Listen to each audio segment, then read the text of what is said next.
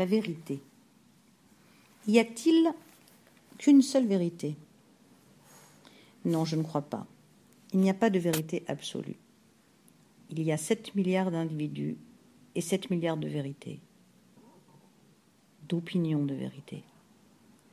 Même si tant et plus nous avons essayé de prouver le contraire, depuis la nuit des temps, nul scientifique, philosophe, anthropologue ni théologue est jusqu'à ce jour parvenu à un autre constat. Tout est relatif. Maintes hypothèses d'interprétation sont suggérées, mais libre à chacun d'y trouver sa voie de compréhension.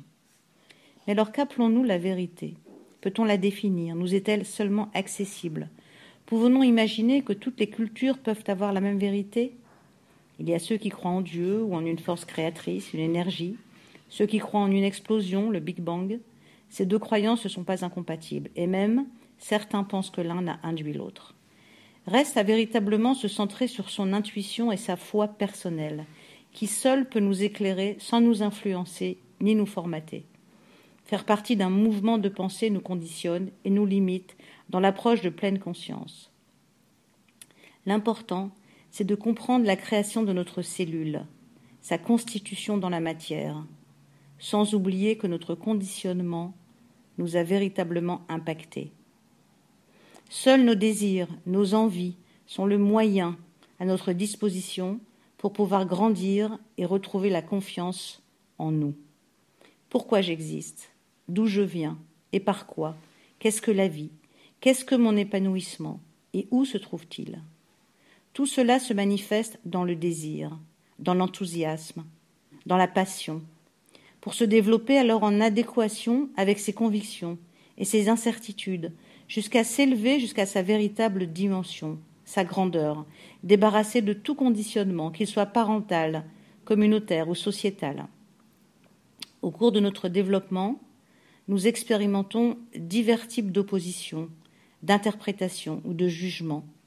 Il faut faire lumière sur tout cela et ainsi voir clairement. Toutes nos qualités, inconnues par nous jusqu'alors, deviennent propres à nous-mêmes, apparaissent enfin, délivrées de tout filtre éducatif, culturel, sociétal et religieux. Nous nous sentons alors libres, quelquefois un peu déroutés devant tant de liberté et il faut du courage et des expériences pour nous permettre de découvrir nos propres talents. La thérapie vous permet de recevoir et d'accueillir tout ce qui va surgir de vous authentiquement.